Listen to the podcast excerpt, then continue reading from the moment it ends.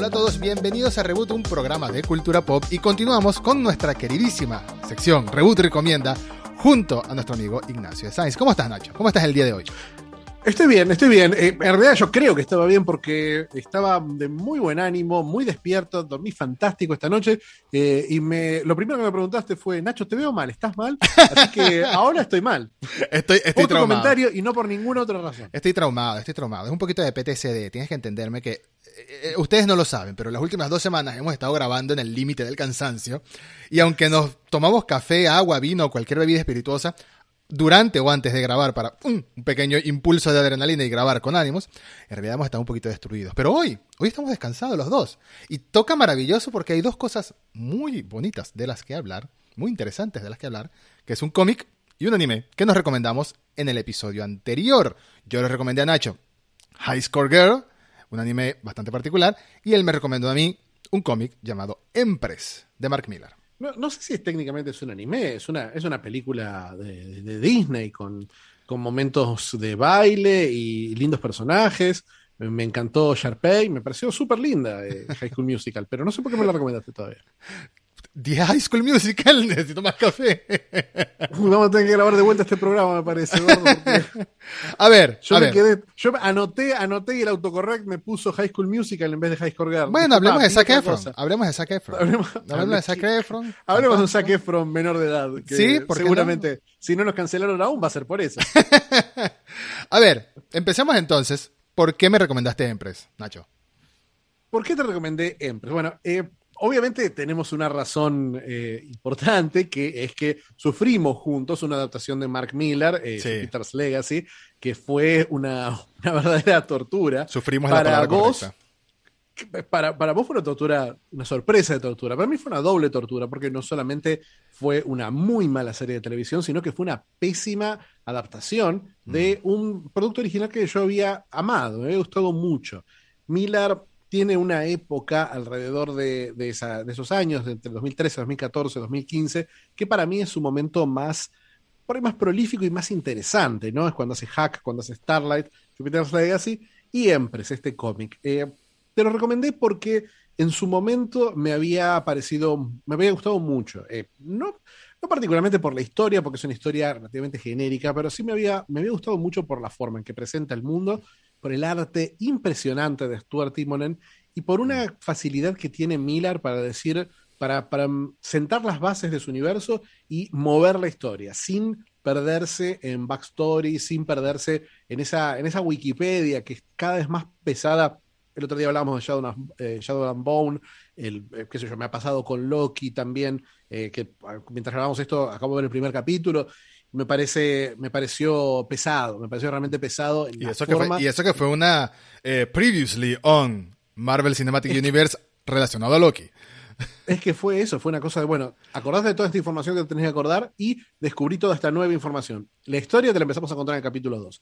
Y esto me parece que es todo lo contrario. La tercera página empieza la historia y empieza a toda velocidad y no para. De ahí son siete números que son, eh, son como, bueno, para mí la referencia clara y el- la intención claramente de, de Miller es la primera Star Wars. Sí. Entonces, me, me gustó eso, me gustó eso y ahora te tengo que preguntar. ¿A vos qué te pareció? Bueno, deja de, deja de robarme las frases que voy a decir a continuación, porque en tu, en tu, en tu explicación robaste varias frases que voy a decir y tú no sabías. Mira, eh, te voy a decir algo. Respuesta corta, me gustó. Respuesta larga, costó en gustarme.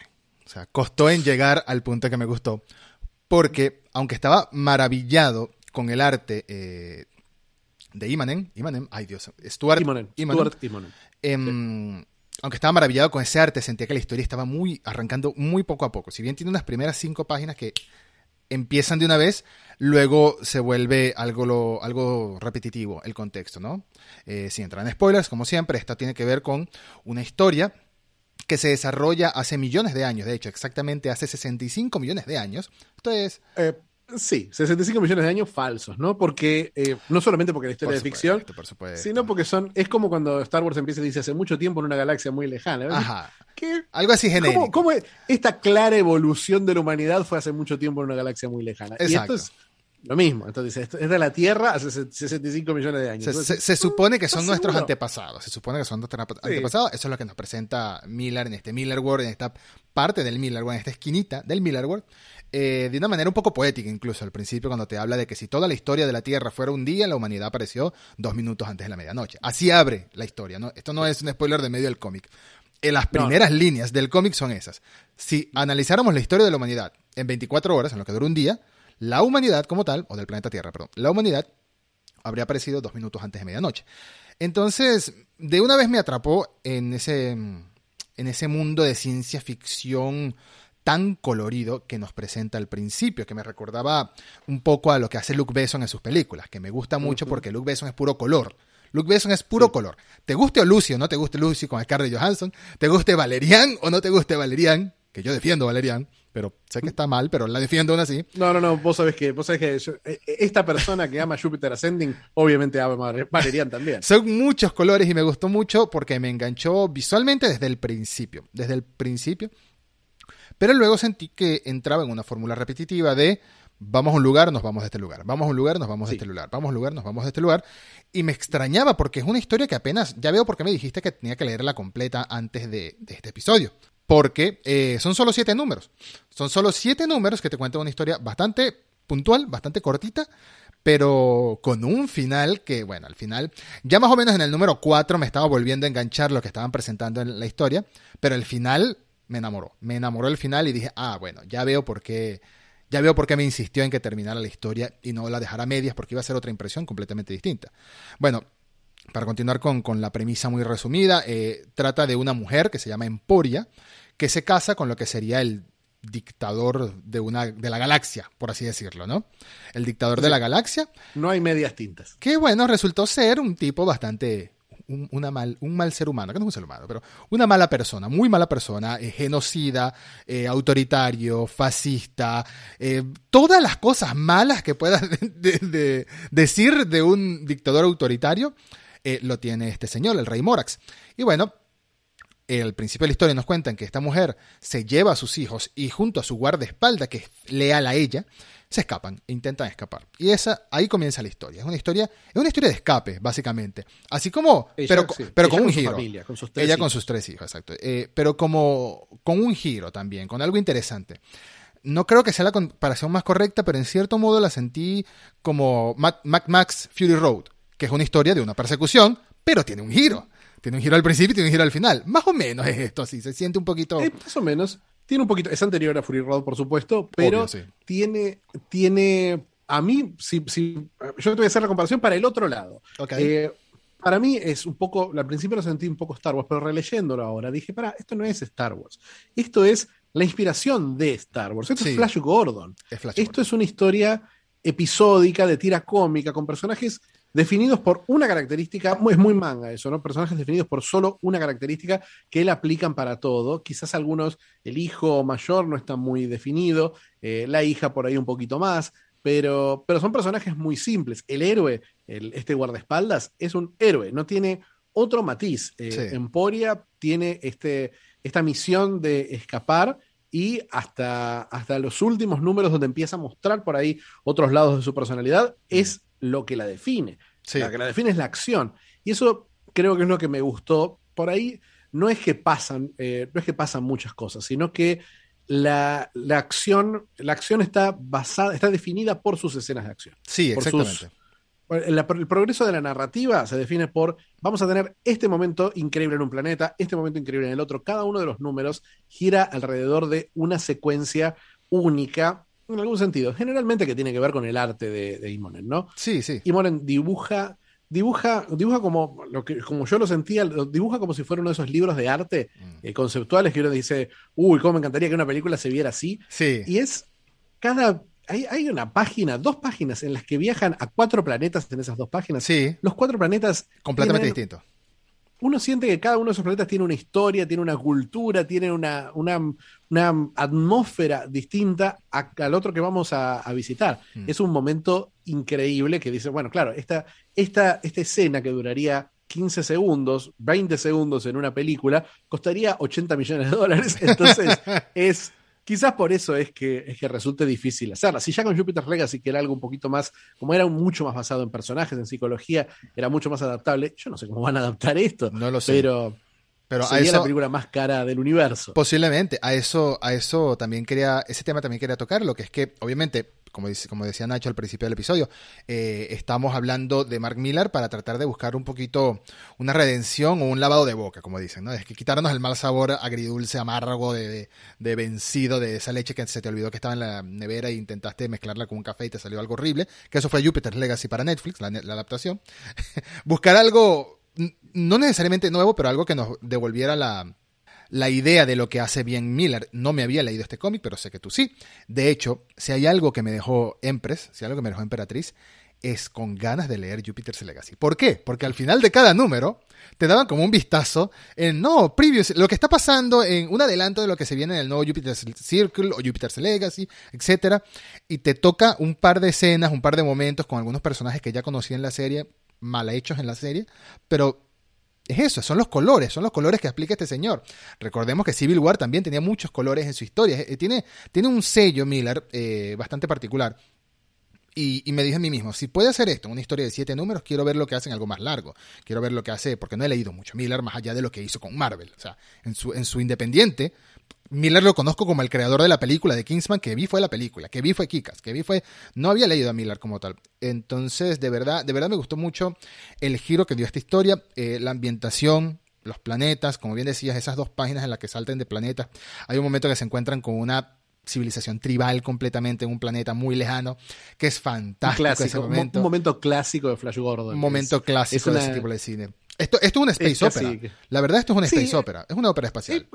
Sí, creo que es más una space adventure, ¿no? Eh, una, por ahí la space opera, la, space opera tiene un poco más de, política estatal, de negociación, más personajes. Tiene muy pocos, tiene muchos personajes que están en el fondo.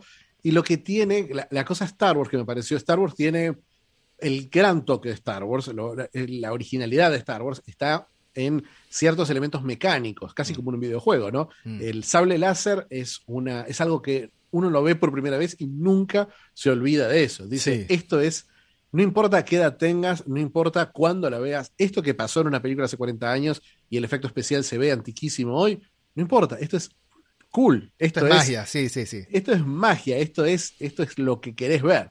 Y acá tiene un par de cosas, tiene un par de ideas de ciencia ficción que me parecen brillantes. Tiene una raza de aliens. Quería hablar de ellos. Intercambian.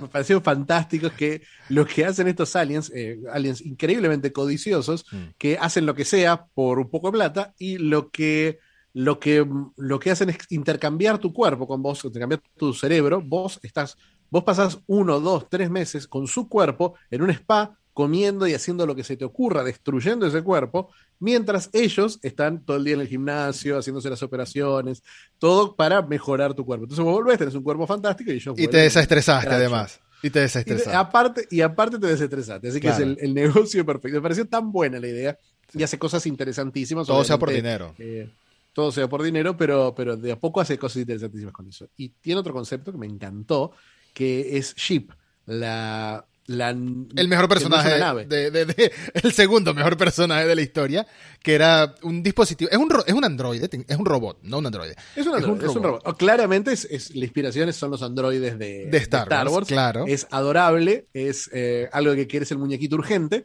Y es una es una especie de ojo flotante rojo eh, un ojo, como un de Portal. Se comunica, de Sí, se comunica a través de emojis, pero hechos en en Sí, sí, sí, o sea, son dos puntos y carita feliz, el muñequito ese que tiene como una manito así, es, es todo muy simple, pero aún así muy efectivo, como lo que transmite ese personaje. Un personaje que es completamente de, relleno, se podría decir, porque es que no, no participa, no tiene diálogo, no tiene nada.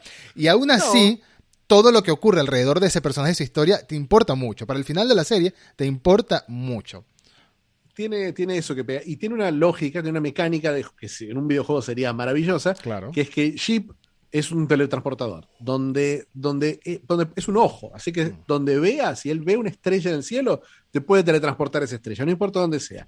La única regla, que obviamente encuentra múltiples obstáculos que hacen los puntos más interesantes de la narrativa, es que tiene que poder ver. Tiene que ver. Si, por ejemplo, si están encerrados, no, no ve a ningún lado, entonces no puede teletransportarse. Hay una tormenta de nieve, tampoco puede, por ejemplo. Por ejemplo, en una tormenta de nieve, digamos que es algo que hacen. Eh, y me parece que en esos recursos se encuentra cosas muy, muy interesantes en situaciones de peligro, en la que dicen, bueno, ¿cómo hacemos para que Ship vea a dónde llevarnos? Y por eso se siente en esa, esa estructura narrativa bien de tira cómica, también se siente como un videojuego, donde tenés una progresión que, es, que está centrada alrededor de la acción del nivel. Es muy Naughty Dog, es muy Uncharted, eso. Y, mm, y, me hizo pensar, qué lindo que sería un videojuego basado, basado en Empress. Me parece más, más práctico hacerlo. Que una película, sí, por supuesto. Fíjate, eh, perdón, hay personajes que, como estás diciendo, hay, los personajes son limitados en cuanto a sus características principales, eh, especiales, ¿no? Lo que lo hace, lo que lo distingue. Este personaje es tal cosa, este personaje es tal cosa, este personaje. Pero hay un personaje en concreto que cuando estaba comenzando el número, no lo voy a decir, pero cuando estaba comenzando a leer el primer número, llevaba 15 minutos leyendo y le mando un mensaje a Fichi por WhatsApp. Le dije, no te voy a decir porque esto lo hablamos en Rebu Recomienda, pero ya odio este personaje. Y Fichi me dice, es adrede, tenle paciencia. Y sobre este personaje en concreto, lo voy a decir, lo voy a decir, es la hija. Es la hija. Sobre este personaje en concreto y sobre otro personaje más, juegan con esta característica que los distingue, que es la única, que los hace una cosa bastante lineal, pero al final hay un pequeño twist, hay un pequeño retorcijón de lo, pero cuando digo al final me refiero al final, final de la historia, hay un pequeño retorcijón del, del, personaje que te, te da a entender otra cosa, te da a entender como algo más interesante, como algo más que puedes analizar después, como por qué hizo esto si esperábamos esto de esta clase de personaje. Y es algo que me quedó marcado con que, bueno, por más simple que sea el desarrollo de los personajes, o por más básico, que no sea algo malo, ¿no? no lo estoy diciendo como algo malo, por más básico que sea el desarrollo de los personajes, siguen siendo interesantes, siguen pudiendo ser interesantes. La protagonista es un personaje muy interesante y que no deja de sorprender hasta el final, hasta el final, porque ahí hay cosas con los protagonistas que crees que son y no lo son al final, o son algo más, por decirlo de alguna manera, ¿no? Hasta ahí lo dejo, hasta ahí lo dejo. Sí, sí, sí, igual una cosa, para mí, no sé cómo será para vos, pero releyendo Empress eh, se me reforzó la, idea de que visualmente es algo increíble. Mm. Eh, Miller tiene muy lindas ideas en lo que es construcción de mundo y mecánicas, pero la historia claramente no es el fuerte ni, de Miller ni de, ni de, ni de Empress en particular. Entonces, no, no, es más el viaje. No, es, es, más, es más el viaje y poder visitar esos planetas y, ver, bueno, cómo van a salir de este problema, que eso es es la progresión de la, de la serie. Muy clásica en ese sentido, pero, pero me, gustó, me gustó tener la oportunidad de releerla, porque había leído cuando salió hace unos 10 años, y, em, y, releerla ahora, por ahí habiendo visto más Miller y sabiendo que se viene, se viene la película, me hizo, me hizo pensarlas de otra perspectiva. Y me doy cuenta, me doy cuenta que Miller tiene muchas historias muy cortitas seis números, cinco números, siete números, cuatro números. Esta serie animada que van a hacer en Netflix eh, del Miller World, que es Super Crux, eh, tiene cuatro números apenas, estoy viendo. O sea, son bastante corticas. No es que, no es que siempre sea corta en particular, es que suele ser su estilo. De hecho, al final, al final de los números también, me quedaba leyendo lo, lo que pone al final, la columna del editor que pone al final. Eh, empieza a hablar de, de, Reborn, que es su próxima obra en ese momento, y después cuando sale que eh, la dibuja Greg Capullo. Greg Capullo es un artista del cómic que durante los últimos 10 años, por ponerle un número, se ha disparado, por supuesto, por ser el que dibujó a Batman. A Batman desde New 52, creo que antes también, eh, Metal, la serie de DC Metal, Justice League Metal, etc. Claro, fue el colaborador de Scott Snyder en todos estos Exactamente. junto con Scott Snyder, junto con Scott Snyder, eh, hicieron quizás una de las mejores épocas de Batman recientes, honestamente, porque la corte de los búhos es fantástica. A mí me encantó la corte de los búhos, pero bueno.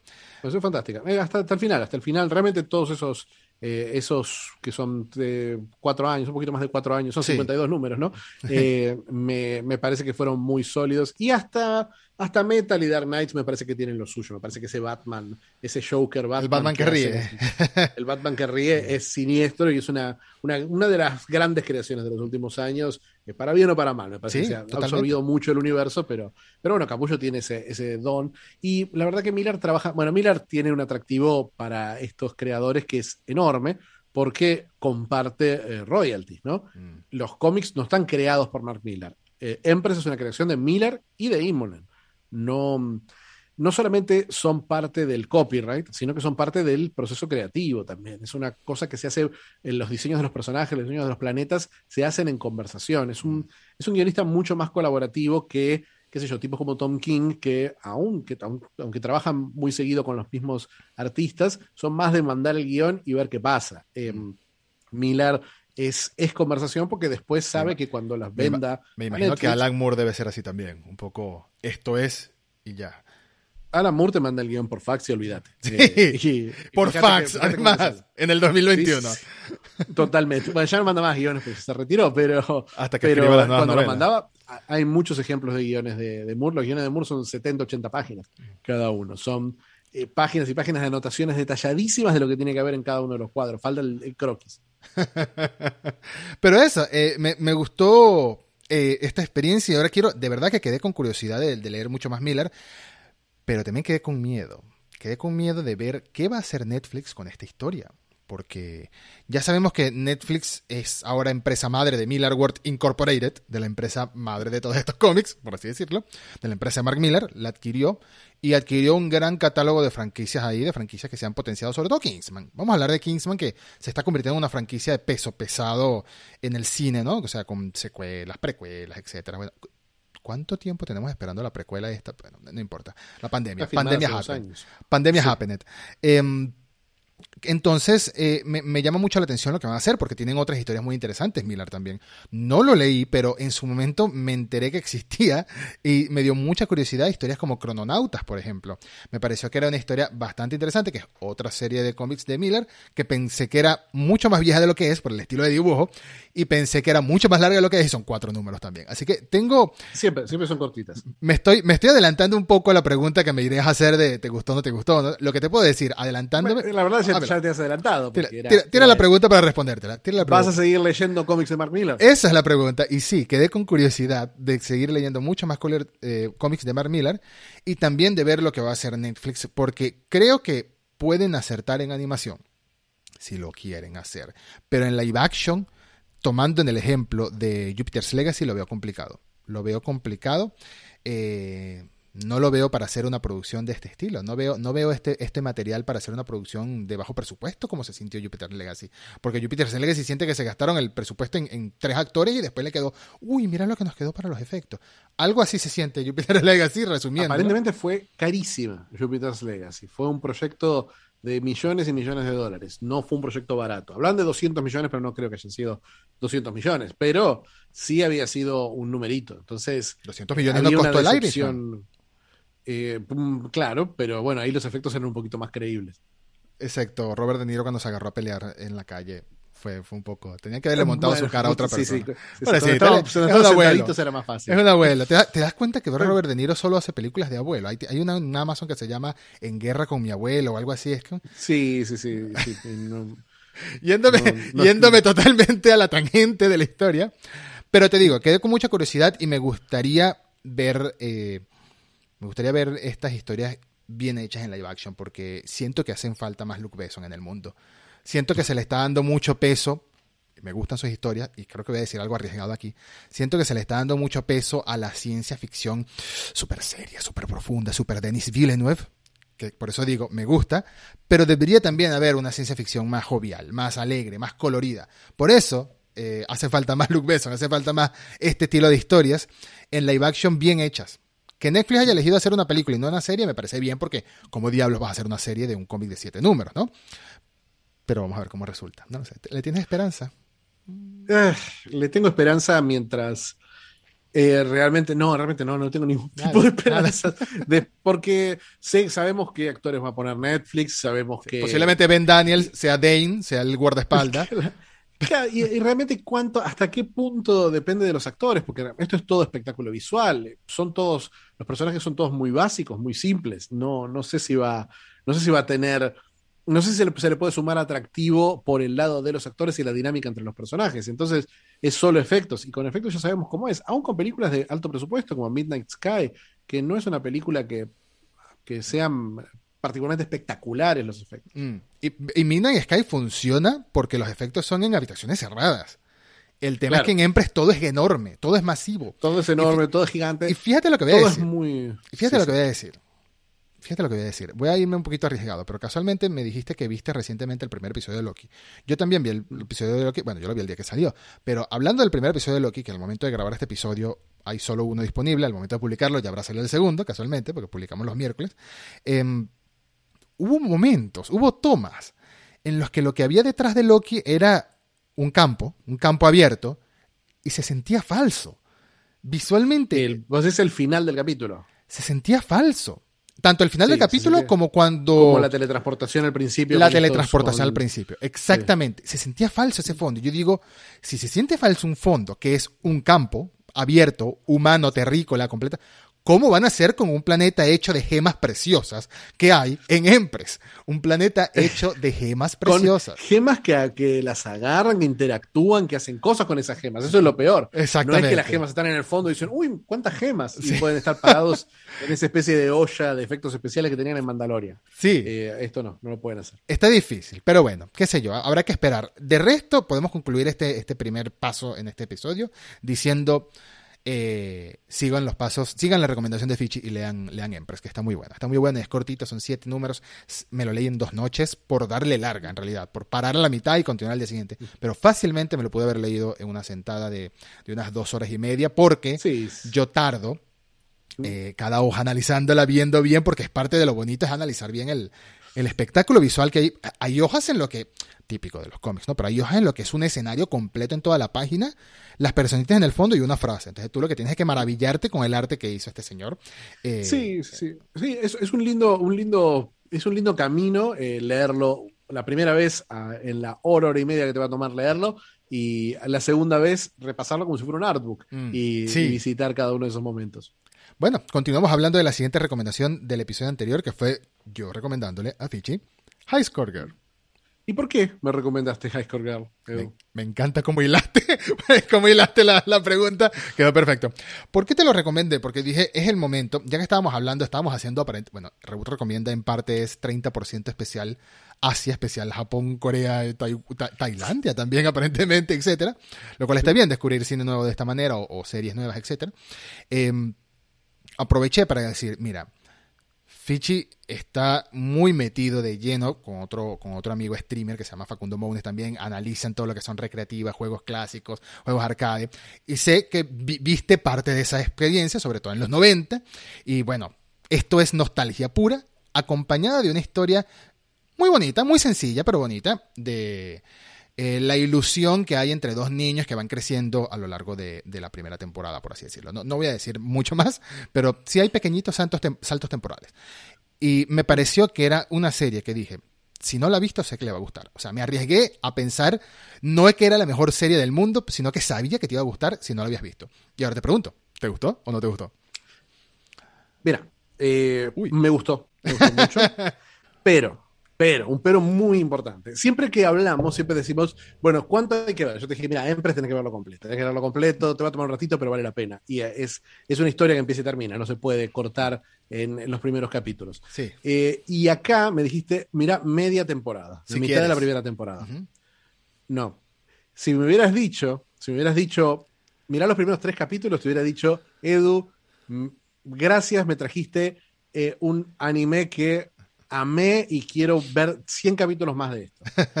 Pero, pero, eh, uno de esos saltos temporales, uno de esos giros que tiene la serie, realmente me parece que la, la- la hicieron, le bajaron mucho la calidad en, en uno de sus aspectos, no en otro. La serie son, son dos cosas. Sí.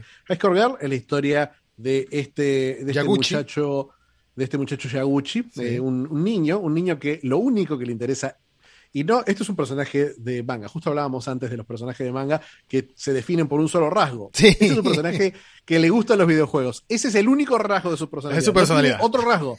Lo- su personalidad consiste de los videojuegos. Lo único que quiere es jugar videojuegos. No le interesa la escuela, no le interesan las mujeres, aunque como en todo manga, eh, todo anime la- lo rodean inexplicablemente. Sí. Eh, Efecto pero Sasuke. lo único que le interesa, le interesa jugar, jugar, jugar. Nada más. Los Y mejorar amigos, jugando. Y mejorar jugando. Y mejorar jugando y si algo tiene positivo este, este Yaguchi es que no es un mal perdedor. Es un tipo que juega y pierde y dice, ah, perdí. Y sigue jugando de vuelta. Es más, la serie tiene una, una visión muy negativa de los malos perdedores y muy graciosa. Eh, pero Yaguchi es un tarado. Es un tarado. Es un tarado ¿Lo es? imposible que lo único que tiene que lo hace divertido es que conoce trivia de videojuegos, conoce cada detalle y explica realmente muy bien. El lado de, que gira alrededor de Yaguchi y su viaje por el mundo de los videojuegos, porque es un tipo, es un gourmet del videojuego. No es solamente un tipo que le encanta un juego y lo ama, y lo juega y, repite ese mismo juego, sino que juega todos. El, académico. él es académico. Le gusta. Él conoce, conoce las revistas y ama y, dice, ah, esta sección, esta sección, esta sección. Eh, ama las ventas de juegos baratos, ama las consolas y tiene sus razones para amar y odiar eh, una u otra consola. Portátil o, eh, no, sí, sí. Él sabe, él sabe y le gusta y le encanta saber y le encanta hablar y se emociona y, es realmente muy divertido porque todo esto nosotros lo vemos porque esto es un, otro factor muy importante para amar o odiar este anime, que es la animación. Es una animación muy especial, es una animación que mezcla muchas imágenes de videojuegos eh, con un 2D eh, filtrado para parecer un monitor CRT, entonces mm. sí se siente real, eso se siente, no se siente pixelado como pasaba por ahí en ese capítulo brillante de Gravity Falls, en el que un personaje de, juego de pelea se, soltaba en el mundo, sino que eh, acá estás viendo los videojuegos como los verían ellos, realistas, unos monitores con las líneas, con las escalas de un CRT, de un monitor de rayos catódicos. Y mezclado con animación de los personajes que es 3D. Es un 3D económico, digamos, muy bueno. Pero está bien. está muy bien. Está muy bien. Lo que siempre suele ser horrible en el anime de 3D, que son las caras, acá está perfecto. Mm. Las expresiones están clarísimas, los personajes son adorables, son realmente muy, muy lindos los diseños. Em, y usa el 3D para, para hacerte sentir que realmente en este mundo no existe mucho más que los videojuegos para estos personajes, porque em, los arcades, los gabinetes de arcades están modelados todos a la perfección y hay largos planos de las cámaras que dan vueltas alrededor de los personajes y eh, los fondos son tipo dibujados con tres trazos horribles. Pero, pero ese, está, está ese lado, está esa mezcla del 2D y el 3D que resulta efectiva. Y hasta ahí me resulta efectivo todo, me resulta efectivo el gaming, resulta efectivo eh, la, obsesión de este Yagucho porque es un buen narrador. Antes, antes de que llegues a lo negativo, que me imagino que viene a continuación, voy a sumar una característica positiva a todo eso que has dicho y que estoy muy de acuerdo. Y es que, ¿sabes qué me gusta? en específico de algo que tira de la nostalgia, como esto, tira de la nostalgia directamente para la gente que crecimos con toda esa época, o al menos con parte de ella, porque recordando que dan saltitos temporales, no voy a decir más, eh, es, que, es que, bueno, sí, es que no es en la típica serie de anime o de no anime de que, que que te falsifica nombres o, te, o, se aprovecha de, No te dice Popsi en vez de Pepsi, ¿no? Ahí te hablan de Mortal Kombat, ahí te hablan de Street Fighter en todas sus millones de versiones. Se aprovechan del apartado gracioso de lo que fue aquel, aquel meme de entonces, me imagino, si no se puede llamar meme, que en vez de Street Fighter 3 sacaban más versiones de Street Fighter 2. O sea, te, tiran de la nostalgia, pero de manera muy específica, de combos, de la primera vez que apareció Akuma como personaje eh, oculto, de otros juegos mucho más viejos que yo ni conocía, algunos de ellos, algunos muy japonés, me imagino también, e incluso la ambientación de las, salas de las salas arcade de Japón en específico, con el cenicero en la mesa, o sea, es todo muy... Se siente muy real. Se siente, se siente muy real porque va más allá de los juegos en sí, que obviamente hace referencia. Eh, Capcom claramente puso mucha plata en este anime, o le pusieron mucha plata a Capcom porque la, la mayoría de referencias son a juegos de ellos. Eh, no solamente los usa para mostrar estados emocionales de los personajes, eh, los usa, qué sé yo, el personaje eh, juega con, con Guile, el, nuestro protagonista juega mucho Street Fighter 2 y juega con Guile o con Guile, como le decíamos en, Argentina. y, Guile, Eguile. Y, y, tiene conversaciones con él y habla y le dice, bueno, vos me entendés, vos sufrís como yo, porque desde el primer Street Fighter no te pusieron más especiales, mientras que todos los otros personajes le pusieron. Es verdad que estabas OP al principio, pero ahora sos uno de los peores. Eh, te pasa como a mí. Entonces, esas conversaciones son muy ricas porque todos los datos están correctos, mm. eh, que es algo muy valioso para un obsesivo como uno, y para también para, para qué sé yo, hay técnicas de Street Fighter que las dicen y las fui a googlear después. Y obviamente todas las tácticas son reales. Entonces, ese, esos aspectos son buenísimos. Todo el aspecto de videojuegos es buenísimo. Pero es una historia con personas. Esto no es un anime de videojuegos. Esto es una comedia romántica. Sí. Es una comedia romántica que al principio tiene un, tiene un, lazo, una historia de amor porque es una historia de amor, no se puede decir de otra manera, muy, muy linda, que para mí funciona muy bien tenemos a este personaje, que es un personaje de una familia de clase media, eh, un pésimo estudiante, y un tipo que ama eh, con locura los videojuegos. Y tenemos otro personaje, que es una chica, que es la chica más popular del colegio. Tienen 11 años más o menos en su, en su primera, en, sus primeros capítulos, primeros tres capítulos. 11, 12, máximo, sí. 11, 12. Y, y ella, ella es perfecta, ella es perfecta para todo, pero ella no, no puede hablar. Ella no habla, ella es una es una, persona muy retraída, eh, que en Japón se lo ve como si fuera elegante y perfecta. Eh, pero en ojo, realidad ojo que, no dicen que es muda, sencillamente no puede hablar. No, no, no, no es muda. No, habla, Hay una, no habla.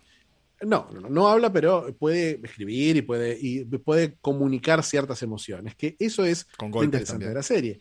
Que este tarado, que no sirve para nada, eh, con esta chica, esta chica resulta ser una, una, prodigio de los videojuegos y, y, se la encuentra en un arcade y dice, ¿cómo puede ser que esta chica perfecta esté en estos arcades? Justamente los arcades que vos decías. Millonaria además. Esto, millonaria, toda perfecta, toda la, chica ideal, eh, pero es, es gamer y de a poco van formando un lazo a través de eso. Ella es, vive en una, una familia que es muy, muy represiva, que la obliga a tener una, una agenda muy, muy cargada de cosas y ella medio que se escapa para tener pequeñas aventuras con este chico. Y todas las primeras, los primeros tres capítulos, que se tratan de eso, básicamente, de pequeñas aventuras, tienen una, hay un, capítulo que es solamente, uh, hay un arcade acá medio lejos, vamos a visitarlo. Es un capítulo que está entre, que tiene un poquito de, es, es magia, es magia pura. Es muy buen capítulo. Una, tiene muy buena animación ese capítulo, eh, tiene, y tiene un muy lindo ida y vuelta con los personajes, porque el placer está en cómo él la ayuda a ella a salir un poco de esa, de esa, mm, de esa, soledad que tiene. Ella, ella, es una especie de, es una pelota de soledad, y eh, ella se da cuenta de a poco que no está sola. Y, pero esta historia de estos tres personajes, de estos dos personajes, por alguna razón, yo hubiera visto una temporada entera de ellos teniendo aventuras infantiles en arcades, porque una de las cosas que tiene Yaguchi es que solo le interesan los videojuegos.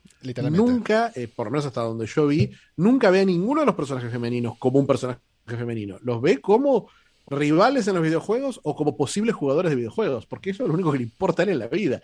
Eh, aun cuando tiene tipo 13, 14 años en, en el salto temporal, sigue siendo igual, sigue siendo un un personaje que no ah, completamente asexuado, eh, que es un poquito es un poquito chocante. hay, un, hay, un, hay un, aspecto gracioso con la madre de, de Yaguchi, que es que la madre siempre intenta como em, emparejarlo, se podría decir, con las niñas que lo visitan casualmente, porque siempre lo han visitado niñas por, por cuestiones de la serie.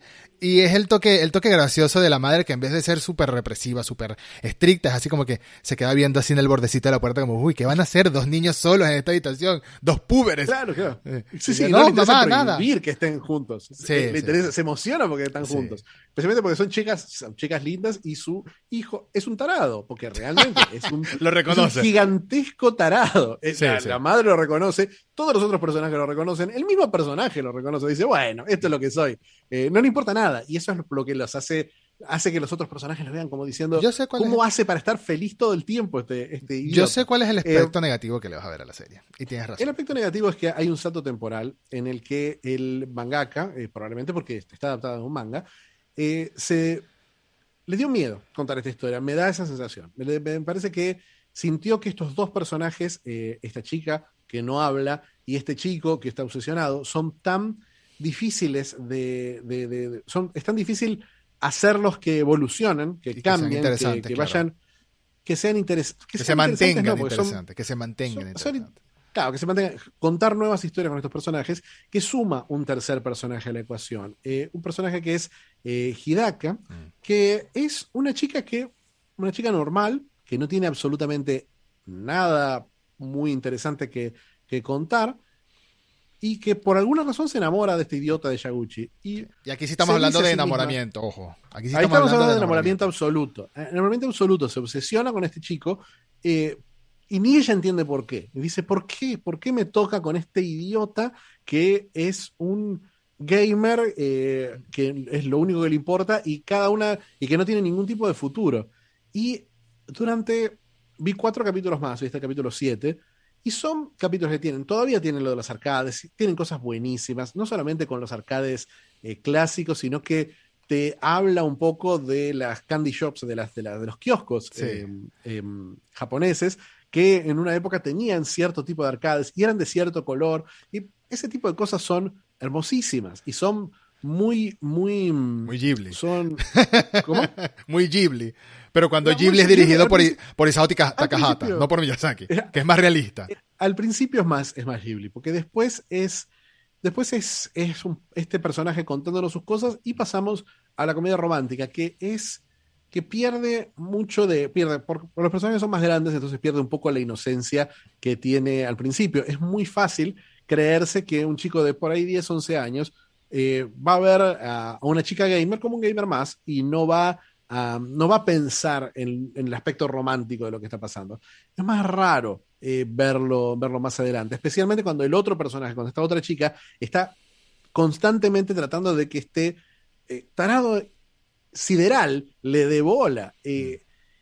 parece, hace que sea menos interesante el personaje, hace que sea menos interesante el mismo Yaguchi y se empieza a robar mucho tiempo, especialmente cuando hay otro giro, eh, que ya, bueno, ya son muchos capítulos como para spoilear, pero sí, sí hay otro giro más adelante. Realmente ese paso de tiempo, para mí, para mí la, debilitó mucho. Obviamente, a ver, bueno, no, no, no, quiero, no quiero pre-responder tu pregunta, pero, pero sí, sí me, dio la sensación de, una oportunidad perdida. De una yo, te digo, que... yo te digo algo, yo creo que esto tiene mucho que ver con el modelo de negocio que hay detrás de la serie. Yo creo que el salto temporal sí o sí se iba a dar. Y eh, el simple hecho, como te comentaba en el episodio anterior cuando te la recomendaba, cuando te hacía la propuesta, el simple hecho de que la segunda temporada haya sido anunciada en el Evo, en el Evo, el torneo de, pelea, de juegos de pelea más grande del mundo, no sé si todavía lo sigue siendo, pero en su momento lo fue, el hecho es que mm, yo creo que eh, el, el, anime el manga, etcétera. O sea, vamos a la del anime. El anime necesitaba dar este salto temporal para seguir mostrándote videojuegos nuevos, para seguir con, con, la nostalgia dando más pasos, más pasos, más pasos. Y la historia da un traspié con este primer salto temporal, es verdad. La historia da un traspié con la llegada y la, y la inclusión forzada un poco en la historia de este chico, de este nuevo personaje, que lo convierte, que no es así, pero en parte se siente como, como si fuera un triángulo amoroso, que en realidad no es un triángulo amoroso. Pero no sé. Sigue avanzando la historia. Amoroso. Sigue avanzando la historia. Pero ¿qué amoroso es? Eh, no es amoroso, es, amoroso? Hasta donde has visto. Sí, es, de dos. Hasta, donde, he visto de dos. Eh, hay un tipo que no entiende nada eh, y dos mujeres que están enamoradas de este tipo. y, y, realmente, realmente sí sentí que, que se volvía muy floja, pero quizás siempre pasa esto, ¿no? Siempre, uno siempre está leyendo y viendo otras cosas a la vez. Y y en simultáneo, justo en el mismo tiempo que estaba viendo High Score estaba leyendo, estoy leyendo un manga que ahora lo publica Ibrea el mes que viene, que se llama Komi-san no puede comunicarse, mm. que es exactamente la misma historia, sin los videojuegos. Es una chica que es la diosa del colegio que no puede hablar, verbalmente no puede, no puede, no tiene la capacidad de decir una palabra. Eh, y un personaje que es completamente genérico, que es un chico que trata de pasar desapercibido porque ha tenido muchos traumas en la vida y em, trata de pasar desapercibido y descubre que esta mujer, que está la, mujer más popular del colegio, es la única que se puede comunicar. Él, él, él descubre que tiene una percepción especial para lo que ella quiere comunicar y la ayuda de a poco a salir de ese caparazón, a, a conocer otros amigos. Es muy dulce, es muy lindo este manga y está centrado en el tema de, la comunicación, pero a la vez no cae en, la, en los clichés de la comedia romántica tanto. Y mm. creo que los problemas que tiene High Score son problemas que tiene todo eh, anime de Aren, ¿no? Mm. De, siempre hay un personaje principal que es un idiota, eh, con el que el espectador claramente se tiene que sentir identificado, y un montón de personajes femeninos que no entienden por qué ni ellos eh, están, están enamoradas de este tipo. Claramente ahí no nos sentimos identificados. Claro, pero el problema es que el personaje central en estos animes eh, de Aren, estos clásicos animes de Aren, como, como las, las quintillizas, eh, no, las, no me acuerdo cómo se llaman, pero este anime de las quintillizas que es muy divertido, el personaje central es el hombre y uno está siempre del lado de del hombre que está enamorado de una, enamorado de otra, no sabe qué hacer, es, un, es como que los conflictos salen de lo romántico. Pero el problema es como, como un personaje acá no puede hablar y el otro personaje de lo único que quiere hablar es del idiota de Guile, eh, no hay... me, irrita mucho, Yaguchi. Eh, no hay forma, tenés que, tenés que tener la, la, eh, la, línea emocional, la línea narrativa, la tiene que manejar el personaje de, de, Hikada, de Hidaka. Sí, que, es, la que habla. Que es la que habla, que es la que opina, que es la que nos cuenta la historia. Y quizás ahí está el por qué la incluyeron, ¿no? Sí, pero es la única a la que no le interesan los videojuegos. Y está bien que la hayan incluido, está, está bien. Entiendo que la hayan incluido porque necesitaban un personaje que fuera como la puerta de entrada y que fuera, estuviera descubriendo y que preguntara cosas de los videojuegos para que tener una excusa para que los otros entren en sus monólogos. Pero, pero hace algo que para mí es una pena, que es sacarlo a Yaguchi del, del personaje central, porque en los primeros tres capítulos, donde era un taradito de 11 años, era mucho más fácil para mí quererlo y sentirme identificado eh, con, su, con, su, con su comportamiento felizmente antisocial, mm. que cuando es un poco más grande y ya se siente menos realista, menos atractivo, menos simpático, y, especialmente cuando lo estás viendo todo el tiempo a través del prisma de otro personaje. Entonces sentís que el centro, que la narradora eh, pasa a ser ella, y la comedia romántica, que es lo más flojo de la historia, le roba tiempo al, al gaming. Bueno, entonces te pregunto, te pregunto, ¿te gustó o no te gustó? Y la seguirás viendo o no la seguirás viendo. Es una pregunta doble. Mira, eh, me gustó, me, gustó, me gustó. Eh, esos primeros tres capítulos me parece que son, son, un cuento perfecto que empieza, termina y cierra. Me parece que esos tres capítulos son para ponerlo en un moñito y decir, esto es perfecto. El final de ese tercer eh, capítulo es desgarrador también. El final es desgarrador, es hermoso, hermoso, todo es hermoso, en los tres. hay toda una secuencia en la que él está enfermo que es muy graciosa y muy, muy dulce. Eh, me pareció que esa, ese tipo de ternura eh, me sorprendió verlo en un manga, en un anime de, gaming. Eh, pero no solamente lo voy a seguir viendo, sino que cuando me escribiste para decirme voy a tardar un rato más, lo que hice fue poner, eh, acá, acá atrás está la tele donde salen mis fotos todo el tiempo. Eh, ah, está el Nacho atrapado al frente, ya no lo podemos ver. Está el, está el Nacho atrapado al frente, y en el Nacho atrapado al frente puse el Chromecast y empecé a ver el capítulo 8. O sea, ya lo estaba viendo antes de. Cuando empezamos a grabar, estaba empezando, estaba empezando a ver el capítulo 8. Dale, dale, más oportunidad porque eh, mejora un poco la cosa en cuanto a. Sí. sé que la segunda está bastante separada en el tiempo de la, de la primera. Exacto, sigue, sigue avanzando la historia, a eso me refiero. Este, bueno, esas han sido nuestras opiniones acerca de las dos recomendaciones del episodio anterior, así que vamos a hacer ahora, a continuación, las recomendaciones del próximo episodio, que como siempre, por si acaso esta es la primera vez que escuchas o miras este, este recomienda, este formato, eh, Nacho me recomienda tres cosas a mí, yo elijo una, yo le recomiendo tres cosas a él, él elige una, sean series, juegos, películas, eh, cómics, mangas, creo que por ahora más nada, no sé, lo único que falta es que vayamos a jugar a una maquinita arcade de verdad, no, no creo que, sea posible, estamos en, estamos en una situación bastante particular. Sí, post pandemia, nos vemos, en, nos vemos en, una, en la sede de Sega, que también cerró, así que ya no vamos a poder ir al edificio Sega en, en, en Akihabara. Pero bueno, empiezo yo, vamos a empezar, vamos a empezar con mis recomendaciones. Y una de ellas, una de ellas, una de ellas me da, me, parece, me da risa, porque casualmente es algo que pensaba... Eh, explorar un poco acá, ya que estamos hablando de cómics, pero esta vez vamos a hablar del universo de DC. Pero el universo de DC no en cómics, sino en películas. Y no, no te voy a hacer ver el Snyder Cut en blanco y negro, que sería lo único que te falta ver, el Snyder Cut en blanco y negro. No, te voy a recomendar una película animada del más reciente universo de DC animado. Porque hubo como un reboot, por así decirlo, en el año 2013, que empezaron a sacar una serie de películas conectadas unas con las otras de DC Comic. Pero no sé si esa cara que estás poniendo es de sufrimiento o es de angustia o qué, pero te voy a recomendar la primera. La primera nada más.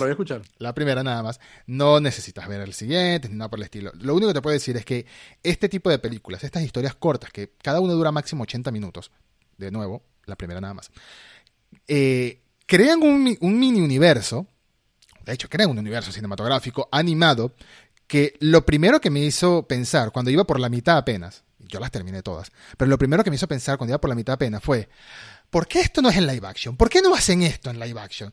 ¿Por qué les va tan mal en live action y en animación hacen cosas tan buenas? Sin contar con la calidad de la animación, sino la historia. La historia es mucho más fiel a algunos cómics en concretos y lo han hecho, lo han hecho bastante bien. Te voy a recomendar Justice League The Flashpoint Paradox. ¿No la has visto? No, no, no, no, la he visto. visto. no. Bueno, Eh, eh, la conozco primer- las películas, co- conozco las películas animadas de, de DC, he visto algunas de las anteriores, del universo anterior, que eran más Sí. Sí. Eh, y vi de estas últimas, vi, vi y terminé, vi eh, Assault on Arkham, que es Arkham Asylum, Ujú. que, que me gustó bastante, me pareció bastante buena la adaptación. Y Killing Joke, que me pareció eh, una de las cosas más feas que vi en mi vida. Horrible. Pero Eh, Killing Joke no es parte de este universo. Es una película no animada de DC, pero no es parte No, de este universo. Pero, pero con Assault on Arkham y con Killing Joke me pasó que es algo que vos sabes que para mí es una limitación muy grande. que La animación es horrenda, es horrenda, es pésima, es subtelevisiva. Es más, la serie de Harley Quinn está mejor animada que estas, estas películas. Pero Sí, le voy a Killing tener Joke- fe. No- Killing Joke, lo que pasa con Killing Joke, la película, es que se tomaron una licencia creativa en los primeros 30 minutos que tú dices, esto no estaba en el cómic. Ah, ¿Qué es esto? es que, te- claro, y que no, solo que no esté en el cómic, sino que son decisiones como que, ¿por qué? No, no, que, que todavía a un personaje que, que le hace mucho mal, ese cómic le hace peor todavía esta decisión. Básicamente, básicamente. La siguiente recomendación es una película que a mí me gustó mucho, eh, pero en este momento no me acuerdo. Yo siento haber hablado de esta película contigo, al menos brevemente, fuera de tras cámaras, fuera de cámaras o indiferentemente. Se llama The Invitation. ¿La viste? The Invitation. Sí, lo vi. Lástima, lástima porque me No, para, encanta. para, esa para, no, no, no. No, The Invitation no, no la vi. Vi una que tiene un nombre parecido. The Invitation es la del actor. Es la que dirige Joel Edgerton, ¿no? No, The Invitation es una que dirige Karin Kusama, escrita por Phil High, Matt En fin, está protagonizada por el, el actor este que se parece mucho a Tom Hardy, que no es Tom Hardy, Logan Marshall Green. Uh, me encanta Logan Marshall Green. ¿Sabes quién es? Entonces no has visto sí. The Invitation. Por lo visto, sí. no. Sí, sí, no, lo sabría perfectamente. Bueno. Eh, porque lo sigo mucho. A Logan Marshall Green, que está en uno de mis videojuegos favoritos, eh, Telling Lies. Ah, bueno. Logan Marshall Green es el protagonista de esta película, una película independiente. Se siente chiquitita la película. De hecho, toda la película se desarrolla en una casa. Toda la película se desarrolla en una casa. Es una historia que dura apenas 100 minutitos. Es suspenso, misterio. La película, por lo que estoy viendo, costó un millón de dólares solamente. Oh, wow. Un millón de dólares. Y eso que tiene algunos, algunos actores secundarios interesantes, vamos a decirlo así. Algunos actores secundarios interesantes eh, que tienen carrera de ese estilo, ¿no? Pero Logan Marshall Green es el protagonista de la película. Es técnicamente terror, aunque yo diría más que nada misterio. Y es una propuesta muy interesante. Es, no es lo mismo para nada que una película como The Man from Earth. No es lo mismo. No sé si has visto, seguramente has visto The Man from Earth. Sí, sí. No es lo mismo, pero ronda mucho alrededor de la conversación esta película. Y es una película que a mí me gustó mucho cuando la vi hace algunos años. La vi en Netflix en su momento, no sé si todavía está disponible en Netflix, quizás está. Pero al igual que hacemos siempre, que eso también lo dejo claro aquí, al igual que hacemos siempre, sea lo que sea lo que, eli- lo que elegimos para la- el siguiente programa, no veamos tráiler, no leamos premisas, ni Wikipedia, ni nada, y por No, favor, no, no, no. lo Y hagas. siempre con terror en particular, porque terror siempre te cuenta hasta el minuto 80. Porque, Eh, exactamente. Esta es lo- mi segunda que- lo que propuesta. me- lo que me gusta a mí me gusta mucho Karin Kusama, me gustó, me parece una de las mejores películas de terror, comedia terror de los últimos tiempos, eh, Jennifer's Body, y me pareció increíble Destroyer con, con Nicole Kidman. Y por lo que veo son los mismos guionistas también. Sí, son los mismos guionistas. Este es, es bastante. Es una película que me gustó mucho. Te la, te la recomiendo. Lo voy a dejar hasta ahí. Es, dice que es terror, pero es mucho misterio también. No, me encanta, me encantan los actores, la directora, los guionistas, eh, el concepto, Eh, eh, todo. básicamente, yo creo que esa va a ser la película que vas a elegir. Pero bueno. Y de tercer lugar, te quería recomendar, este, no sé si la has visto. Te voy a recomendar una, y si no es esa, es otra del mismo director, porque quizás, o lo más pro- probable, es que la primera la hayas visto, que es Moon, Luna, película del año 2009 dirigida por Duncan Jones, ¿la viste? Sí, la, la vi más de una vez. eh, la- Película fantástica, a mí me encanta Duncan Jones como director, y bueno, entonces sigo a la Mm. siguiente, que es Mute, ¿viste Mute también?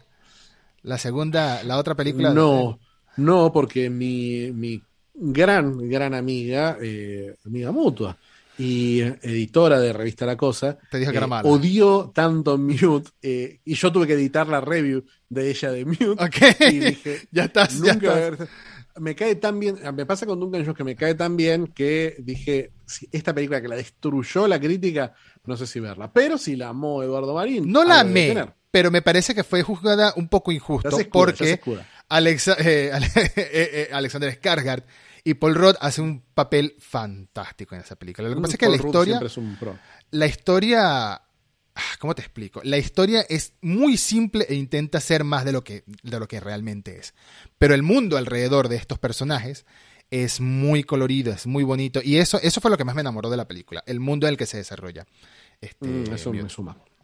Me gusta mucho. A mí, me- Eh, a mí, me- a mí el neón me, me- a mí el neón me engancha. Si tú, si tú ves la intro de Reboot, incluso es así súper cyberpunk ochentosa, genérica, lo siento, pero es, me gusta mucho ese aspecto, esos colores violeta, morado, neón, azul, etcétera. Por eso que, totalmente, totalmente. por eso que me gusta-. Far Cry Blood Dragon, exactamente. Y por eso que me gusta tanto, por ejemplo, las películas de Nicolas Winding Refn, el director este súper amigo de Hideo Kojima, porque todo es así, todo es neón, todo es, eh, bueno, Yo hasta me vi la serie de televisión de Binding Refn, que es malísima. es demasiado lenta. Es demasiado lenta. A mí me costó terminarla y creo que lo que más disfruté fue cuando salió Hideo Kojima. Pero bueno, no importa. Así que ahí lo dejamos hasta ahí. Lo dejamos. Tiene hasta una película que se llama El demonio, el demonio neón. Esa es la obsesión. El demonio de Neón, ese es neón excelente. Que, que tiene Nicolas Winding Refn. Eh, tenemos The Invitation. Mute, Mute, sí, pero me estaba pensando en la primera y se me olvidó cuál era la primera. The Flashpoint Paradox. Flashpoint Paradox. De. Lo que pasa es que también tenía un anime metido entre 6 y 6 que te iba a recomendar, pero esta semana doy descanso al anime. The Flashpoint Paradox de la película de 2013 del universo animado de DC. Eh, Mute de Duncan Jones o The Invitation. Eh, mira, eh, obviamente de esas tres, la que más me atrae es de The Invitation. Mírala. mírala. Pero, pero no la voy a elegir. Voy No. a elegir The Flashpoint Paradox porque hay una cuestión de acá de enfrentar prejuicios. Y Ok. Si tarde o temprano esto va a terminar viendo las malditas guerras clónicas, em, puedo empezar viendo algo que siempre me ha parecido, siempre he usado como paso de comedia, hablar de esto está peor animado que esas películas que DC manda a DVD. Bueno, ahora voy a confirmarlo y voy a verlo, porque aparte quiero ver, leí los cómics de Flashpoint, me parece raro adaptarlos, leí, leí el, el evento principal, no leí mucho de los tie-ins, eh, y me parece que debe ser muy difícil de adaptar a, a animación y tengo muchas ganas de verlo porque realmente sí he leído cosas que sí he leído que es buenísima la película, así que así que te- tengo Tengo muchas miedo. ganas, muchas ganas de animarme a algo distinto, así que sufriré con esa animación de cuatro cuadros por Yo tengo- segundo. Yo te- puedo decir que tengo miedo. Digo, oficialmente tengo miedo de que haya elegido esa, porque The Invitation era la apuesta segura en este caso. Es la Para mí, por era la supuesto. apuesta segura.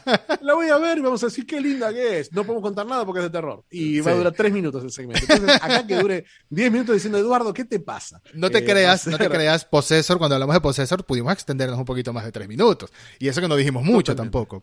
Eh, bueno, Totalmente. quedamos para la próxima con eh, Flashpoint Paradox en tu caso. Y, y antes de darte la palabra a ti para tus re- tres recomendaciones, déjame decirte que el día que te recomiende de verdad las guerras clónicas, las guerras clon de, de Star Wars, no sé cómo voy a hacer, porque te tendré que recomendar que veas la séptima temporada nada más, porque si, si empiezas desde el episodio 1, esto va a ser horrible, van a haber insultos en este episodio, porque hasta los, hasta los primeros episodios son, para mí, son difíciles. Si alguna vez lo querés recomendar, curame cinco capítulos. No me importa de qué temporada sea. Curame cinco capítulos que sean brillantes. Esa es una buena manera de hacerlo, lo dejo para tarea para dentro de unos meses. ¿Cuáles son tus recomendaciones, Fichi? Tus opciones. Mis opciones son tres, como siempre.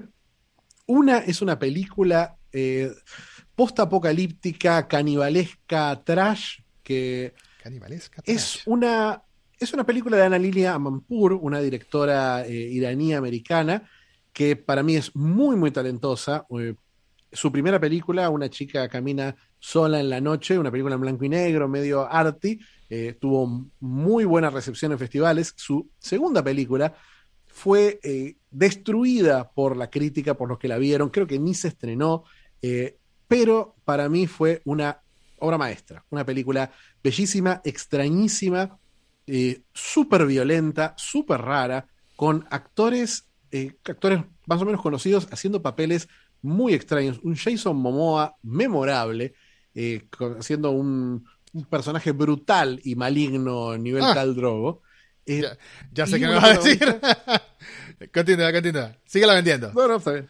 Eh, y una, una protagonista que es una modelo convertida en actriz que el trabajo que hace es fascinante porque no tiene ninguna de las afectaciones así de, de actriz, no está, no está tratando de comunicar emociones, sino que está viviendo cada una de las escenas de una forma muy intuitiva, eh, que creo que tiene que ver con una, una, una confianza muy grande que tuvo con la, con la directora, porque una actriz que se le, le dio mucho peso a este, a este personaje. Realmente una, una, una, una fantasía punk apocalíptica, apocalíptica, dicho ya muchas veces, como una especie de, de Mad Max onírico. Es muy loca, The Bad Batch. The Bad Batch, sí. No la serie de Star Wars. Sí. por eso me empecé a reír. Casualmente, casualmente esta película no la he visto. No la he visto, por eso te dije, síguela vendiendo. Porque me acordé en específico cuando vi el póster, porque a medida que ibas volando, la curiosidad me estaba matando, perdona. Cuando vi el póster, dije, ah, esta película tiene en mi lista de Netflix desde hace como cuatro años. Y por alguna razón nunca encontré el momento de verla. Siempre he querido verla, sobre todo por los actores. Yo soy muy, y eso te lo he dicho ya en el pasado, yo soy muy de este director me gusta, quiero ver toda su filmografía, este actor me gusta, quiero ver toda su filmografía, por alguna razón, así sean películas malas, buenas, quiero comprobarlo por mí mismo. Y esta película tiene a Momoa, tiene a Keanu Reeves, creo que tiene a Jim Carrey, o he visto a Jim Carrey en el tráiler. Sí. Entonces, eh, era una mezcla un poco extraña, entonces yo dije, quiero ver esta película. Y bueno, sí. es una buena primera opción muy interesante. ya lo viste. No te lo quería spoilear la existencia de ellos, pero porque es como un what eh, que uno dice. ah, pero es que vi el tráiler de Netflix. Pero si ya viste el tráiler, sí, no, vean los trailers. No vean los trailers, sí. es, es, para mí es muy, muy buena.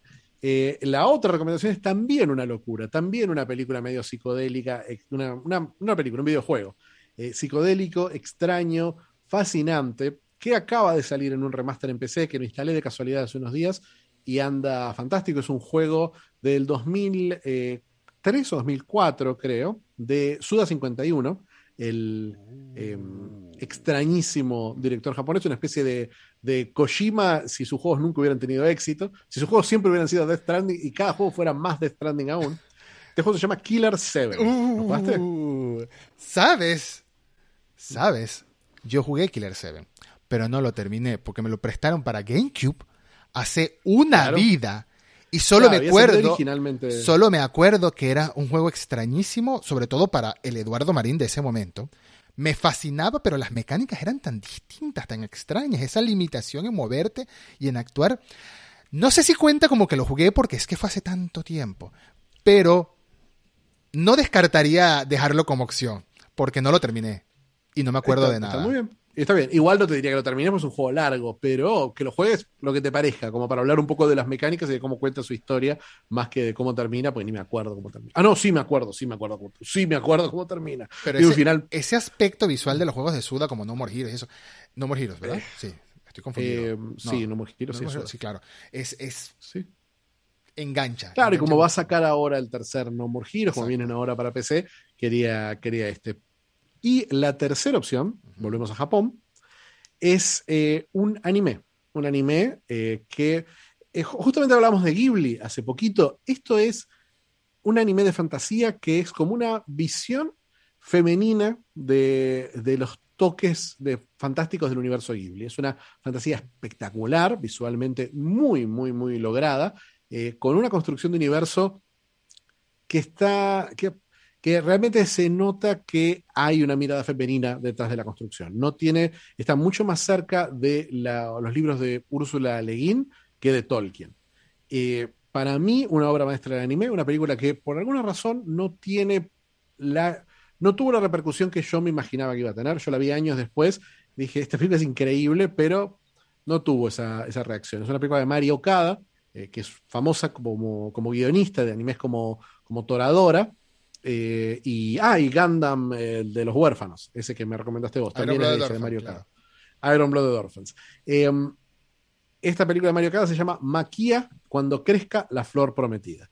Y es, eh, para mí, una maravilla. Una maravilla, una de esas películas que te dejan, aparte de que es muy buena, como las buenas películas de Ghibli, te deja tirado en el piso eh, como un trapo. destruido emocionalmente después de verla. Ay, me lo pones difícil. una maravilla. Creo que me voy a ir por la opción que. La opción fácil. ¿Por qué? Porque tengo mucho tiempo posponiendo ver esta película y con mucho tiempo teniéndole curiosidad a esa película. Así que me voy por The Bad Batch. No tiene nada que ver porque se llama igual que una serie de Star Wars, no tiene nada que ver. Sencillamente, de verdad tiene mucho tiempo llamándome la atención esa película. El tráiler lo he visto Nunca, nunca veo completo el tráiler, pero sí veo como 30, 50 segundos cada vez que voy pasando en mi lista buscando una hora y media qué es lo que voy a ver hoy, qué voy a ver. Y me quedo mirando y digo, ¿por qué no he visto esta película? ¿Por qué? Se siente tan, tan Mad Maxesca y me llama la atención. Eh, visualmente, no, tengo ni idea de qué trata la película, pero visualmente. Es eh, visualmente, mira, visualmente es, es Ah, me, me parecía, eh, digamos el nombre latino, porque si no no, lo, no la van a poder encontrar. Lamentablemente, el nombre latino es Amores Caníbales. Así que, bueno. The Bad Batch la tradujeron como Amores Caníbales. Amores Caníbales. Si la buscan en Netflix está como Amores Caníbales. Así que, bueno. No es Amores Perros, es Amores Caníbales. No. Cuidado. No, no, no. Cuidado con lo que busques. Sí, pues, pues sí, fantástico. así que- Quedamos así. ¿Mm? The Bad Batch, aunque me quedo con ganas de jugar Killer 7. The Bad Batch, Amores Caníbales en mi caso, y en el tuyo elegiste eh, Batman, eh, no, Flashpoint. eh, sí, de Justin Flashpoint, The no sé Flashpoint, The Flashpoint Paradox, la paradoja de. Esta- Flashpoint, muy largo el nombre. No, no. Sí, Animada de DC. Directo de DVD. directo DVD. Y ay Dios, tengo, tengo miedo de este próximo episodio, pero mientras tanto esto ha sido todo. Yo también, yo también. Yo le tengo mucha fe. A mí me gustó mucho Amores Caníbales. No sé qué pensarás vos, porque es una película rara. Ok, bueno, lo raro, lo raro. Mira, si pasé por Possessor y sobreviví Possessor, creo que estoy blindado por un tiempo al menos. Está, está muy en esa línea. Esta es, Oh Dios. está muy en esa línea. 100% en esa línea. Parece películas hermanas. casi. bueno, esto ha sido todo por este episodio. Nos vemos en el próximo. Hablaremos de The Bad Batch, Amores Caníbales, mejor dicho, y de The Flashpoint Paradox, donde Fichi puede que viaje tan rápido a otra línea temporal para matarme antes de que se la recomiende, o puede que me lo agradezca. Quién sabe. Nos veremos en unos días. Muchas gracias, Nacho, como siempre. Un placer. Muchas gracias, Marta. Chao.